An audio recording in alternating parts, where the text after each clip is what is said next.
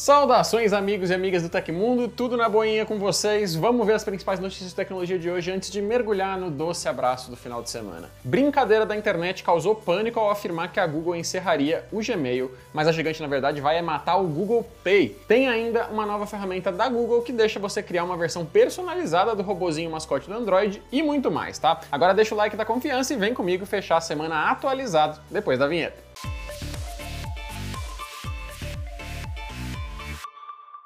Uma suposta mensagem da Google comunicando o fim do Gmail circulou nessa semana nas redes sociais, especialmente na rede social X. Posts apontavam para um comunicado da empresa alertando sobre o fim do serviço. A publicação sugere que o Gmail vai acabar em 1 de agosto de 2024 e depois dessa data você deixaria de poder receber, enviar ou até armazenar mensagens. O texto informa que a companhia teria tomado essa decisão devido ao cenário digital em evolução e ao desenvolvimento de novas tecnologias e plataformas de comunicação. Ele usa até mesmo uma palavra sunset para se referir ao suposto fim. Esse é um termo que significa literalmente ali o pôr do sol em inglês e no meio corporativo é usado para sinalizar o encerramento gradual de um serviço. Porém, você não precisa entrar em pânico ou sair em busca aí de outra arroba para cadastros e contatos. Essa captura de tela sobre o fim do Gmail é completamente falsa e não há qualquer confirmação de que o serviço deixará de existir. Muito pelo contrário. Até mesmo a conta oficial do serviço no X publicou uma mensagem de que o Gmail está aqui para ficar, encerrando de vez qualquer especulação em torno do possível fim. As publicações com o recado foram sinalizadas como falsas a partir de recursos como notas da comunidade.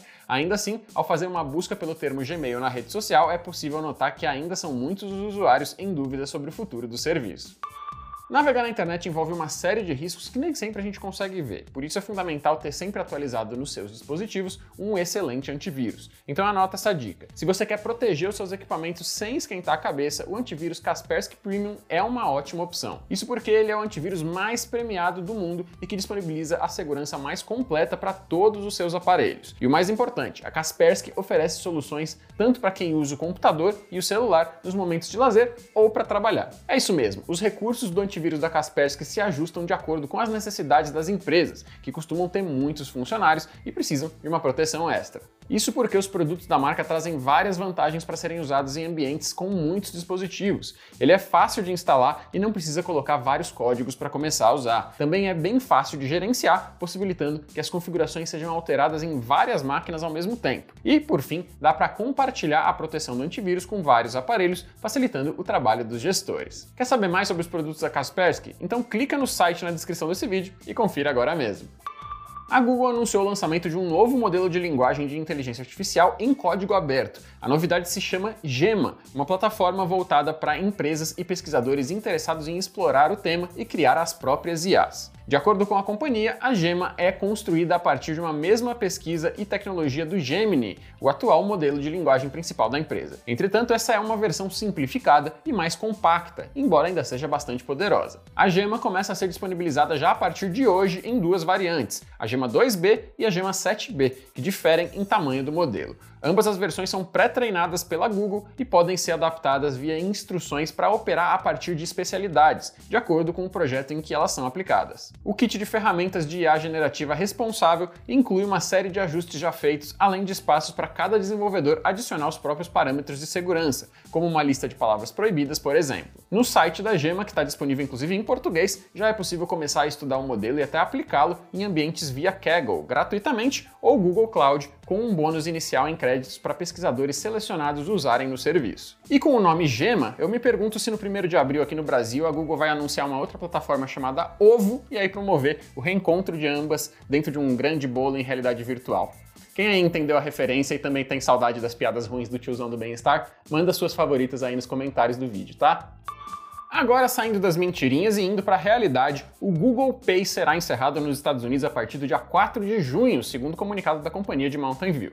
A partir da data, a plataforma de pagamentos digitais será substituída pelo Google Wallet no país, mantendo seus recursos mais populares. De acordo com a Google, a descontinuidade do serviço foi feita para simplificar suas ofertas de pagamentos móveis disponíveis no mercado norte-americano. Por lá, o app de carteira digital é usado cinco vezes mais do que o Pay, o que deverá facilitar essa transição. A solução também permite armazenar as versões digitais de documentos de identidade, carteira de motorista e cartões de transporte público. Cabe ressaltar que os Estados Unidos são um dos poucos países onde o Google Pay continua funcionando no momento, junto com Índia e Singapura. Nesses dois mercados, a ferramenta permanecerá disponível pelo menos por enquanto. Nos demais locais, o serviço já foi integrado ao app carteira do Google. Usuários que possuem saldo na plataforma de pagamentos poderão gerenciar os valores normalmente ou realizar a transferência para uma conta bancária até a data de encerramento do Google Pay nos Estados Unidos pelo aplicativo.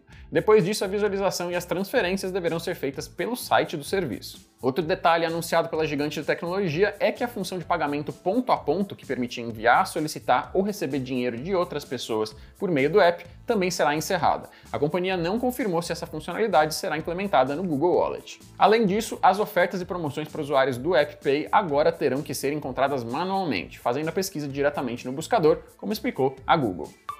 Buscando unificar cada vez mais o seu ecossistema no PC, a Nvidia lançou um novo aplicativo em fase beta para a plataforma que permite aos usuários manterem todos os softwares da casa atualizados sem muitas complicações. Ele está sendo chamado de companheiro essencial para jogadores e criadores que usam as placas de vídeo da marca. A novidade, que já está disponível para download, também vem acompanhada de uma nova atualização do Game Ready, que traz melhorias consideráveis para o jogo Nightingale, como as tecnologias DLSS 3 e Reflex. Caso você não conheça os drives GeForce Game Ready, prometem a melhor experiência em diversos títulos para PC. Eles recebem ajustes finos feitos em colaboração com os desenvolvedores e são testados em diferentes configurações de hardware para garantir melhorias de desempenho. O comunicado para a imprensa explica que a versão beta do NVIDIA App simplifica o processo para manter o PC atualizado com os drivers mais recentes, além de permitir a instalação rápida de outros recursos, como o GeForce Now, o NVIDIA Broadcast e o NVIDIA Omniverse. A versão beta do aplicativo traz um centro de controle de GPU unificado, permitindo ajustes finos nas configurações de jogo, assim como melhorias nas ferramentas ferramentas de gravação, sobreposições de monitoramento de desempenho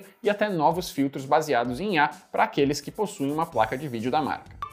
Agora você já pode montar o seu próprio robozinho do Android. Na página inicial do site do sistema operacional, a Google relançou a ferramenta de personalização do Debot, o mascote oficial do sistema operacional. Com a ferramenta, o usuário pode escolher o material, roupa, acessório e outros itens para compor o personagem nos mais variados estilos. A lista de materiais, por exemplo, é composta por cores, estampas, robôs transparentes e muito mais. A ferramenta de personalização do Debot não é algo inédito para Google. Algo parecido foi lançado lá em 2011 e até havia um aplicativo próprio para personalizar o robô sozinho, porém a plataforma foi aposentada em 2020. Segundo a descrição da empresa, o criador de The Bots será lançado para Mobile World Congress 2024, evento marcado para os dias 26 a 29 de fevereiro. Porém, por alguma razão, o recurso já está disponível para o público antes da MWC. Ao final do processo de criação, você pode baixar o robozinho personalizado como imagem PNG no computador ou escanear o QR Code para tê-lo no celular. Infelizmente, a ferramenta não oferece meios para ter o Debot em um modelo 3D.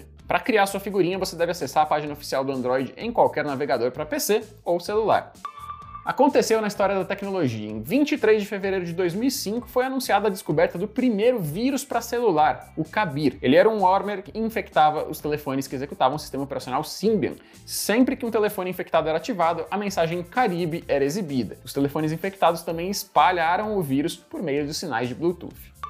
Antes de cestar uma simples ação que não vai tomar nem 20 segundos do seu tempo, nem um centavo da sua carteira, mas que vai ajudar demais a gente aqui no canal, é deixar um like e um comentário no nosso vídeo aqui no YouTube, tá? Isso ajuda demais o vídeo a ir bem na plataforma e mantém o nosso trabalho valendo a pena para a firma, então quebra essa pra gente, vai? Eu agradeço muito. Se você gostou mais que demais do nosso programa, pode ajudar ainda mais diretamente mandando um valeu demais aí embaixo e ajudando a empresa a pagar as contas. Todos os links de notícias e ofertas estão no comentário fixado e na descrição. E essas foram as notícias do Hoje no Tecmundo dessa sexta-feira. O programa vai ao ar de segunda a sexta, exceto feriado, sempre no fim do dia. Aqui quem fala é o Léo Rocha, arroba nas redes sociais, e em breve a gente volta com mais. Um abraço, eu vejo você na próxima!